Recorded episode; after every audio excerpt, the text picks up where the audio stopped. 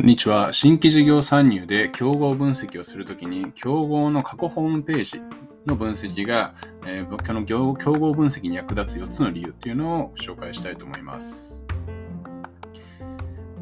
何か新規事業とかですね、まあ、スタートアップがある領域に参入するときに、まあ、必ずどういった、まあ、ユーザーのペインがあって、そのペインを解決するために、まあ、どういったプロダクトをどのように提供するといいかっていうのを考えると思います。で、その際にはもうすでに参入している競合がいるのかどうなのかっていうのも分析すると思います。その競合の分析するときに、まあ、よく現状のユーザー数や提供、まあ、クライアントパートナー数とか、まあ、売上とか、まあ、そういったものを見ると思います。まあ、けども、その数値っていうのをなかなかまタイムライン上で追うのが難しかったり、まあ、そして、まあ、一番さ、えっと、今見ている競合の姿っていうのは、まあ、今の現在の状態で、ま、彼らが一番最初に参入した時ってどのように、え、参入したのか、そしてその初期どういったユーザーの仮説を持って提供サービス、提供してたのか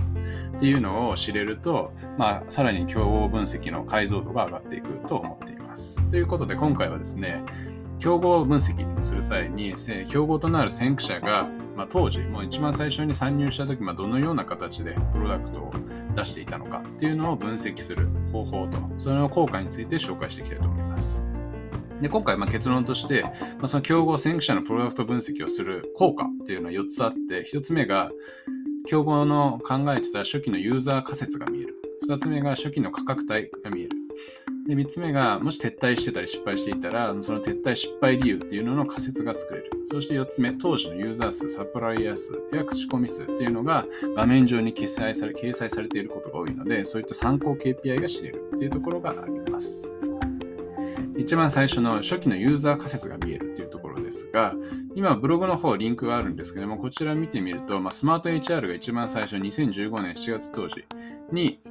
え出したリリースした時のトップページのイメージがあります。ここの初期、えトップページ見てみると、実際の顧客像、誰をターゲットにしていたかっていうのが文章から読み取れます。まあ、文字が小さいんですが、見てみると、ベンチャー、中小企業の経営者にとって、えロームはやりたくないけれど、やらなければいけない仕事。まあ、こういった業務っていうのを、スマート HR は、え自動化して、で、本業に専念できるようにしていきますっていうのが書かれています。まあ、ここから、ま初期のターゲットは、ベンチャーや中小企業経営者をターゲットとしてサービススタートしていたんだなというのがわかります。そして最近の、まあ、スマート HR の、ね、発表している資料などを見てみると、ここっていうのからどんどんですね、大企業、エンタープライズによっていき、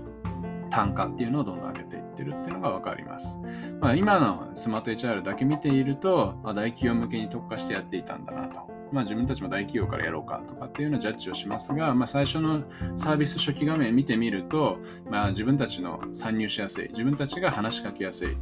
えー、課題として、まあ、自分の経営者として、まあ、同じ目線で話し合えるというようなところからおそらく、まあ、ベンチャー中小企業っていうのの経営者の負を解決しようとしていたんじゃないかなと思います。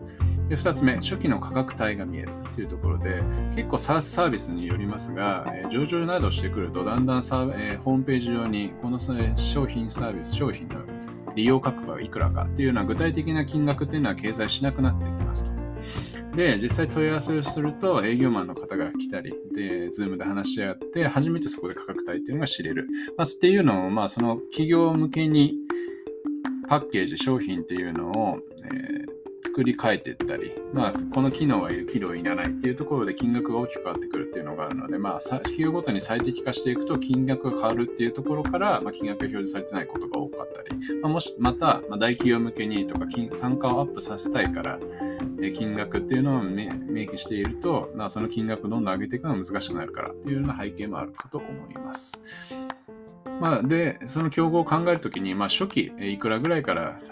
金額を提供していたのか、まあ、それによって初期のユーザー獲得っていうのはどのぐらい伸びていったかっていうのは、やっぱり初期の価格帯見るっていうことがいい勉強になると思います。ということで、まあ、今回も、え、今回ブログの方に載ってるのはヤプリなんですけども、2013年6月当時のホームページ見てみると、料金プランっていうのが表示されています。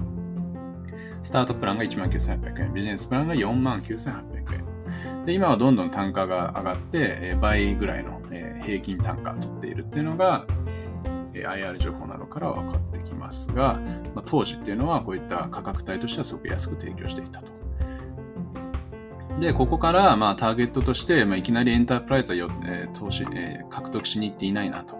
ターゲットとしては、この月額2万円、月額4万9800円、5万円っていうのが支払いができるターゲット像っていうのをやってサービス提供していたなと。で、機能追加っていうのをどんどん年数を重ねることにしていって、エンタープライズも利用できるようなサービスになったってところで、まあ、平均単価っていうのはどんどん上がっていった上げていったんだなっていうのが、この初期のサービス、ホームページとか見ると見えてきます。で、3点目、えー、撤退失敗理由の仮説が作れる。まあ、新規参入しようとしている領域において、まあ、すでに参入しているプレイヤーがいるっていうのは、まあ、もっと、まあ、大方のケースあると。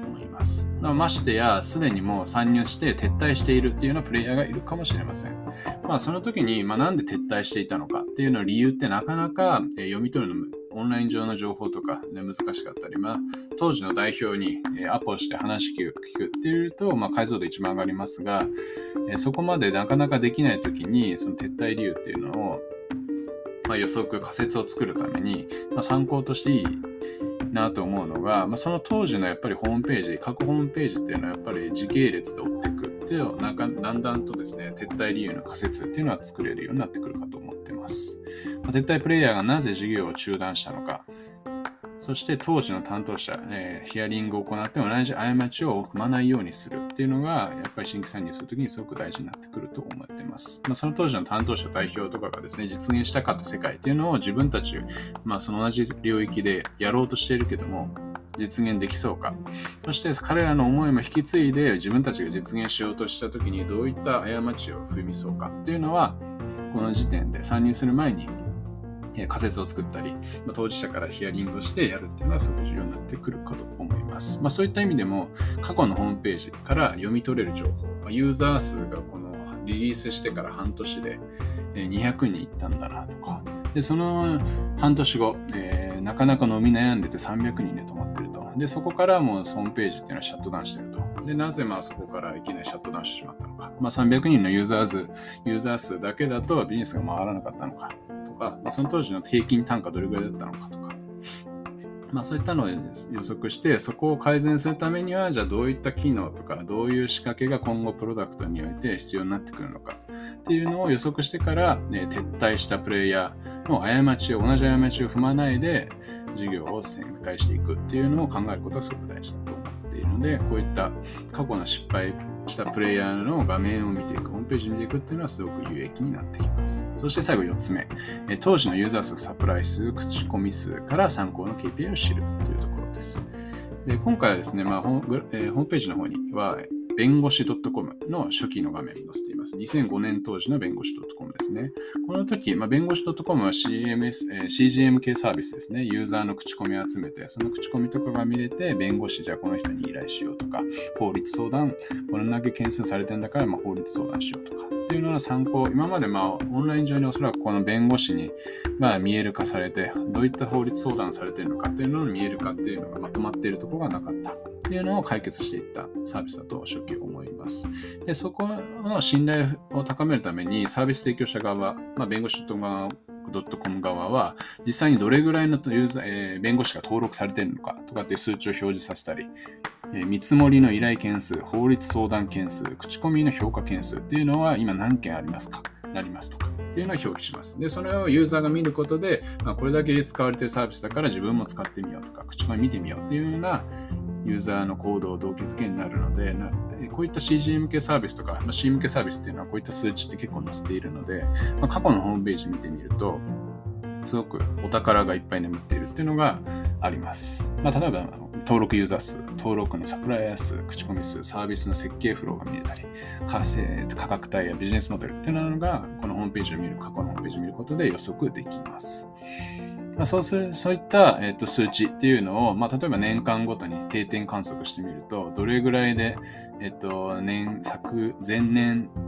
対比でユーザー数どれぐらい増えていってるかとか、サプライヤーどれぐらい増えてるかっていうのが予測できる。でそこから、まあ、新規参入したとき、同じようなビジネスモデルでやったときに、自分たちもこの数値を参考にして、ね、ユーザー数を増やしていこうとかっていうのが予測として、まあ、作れると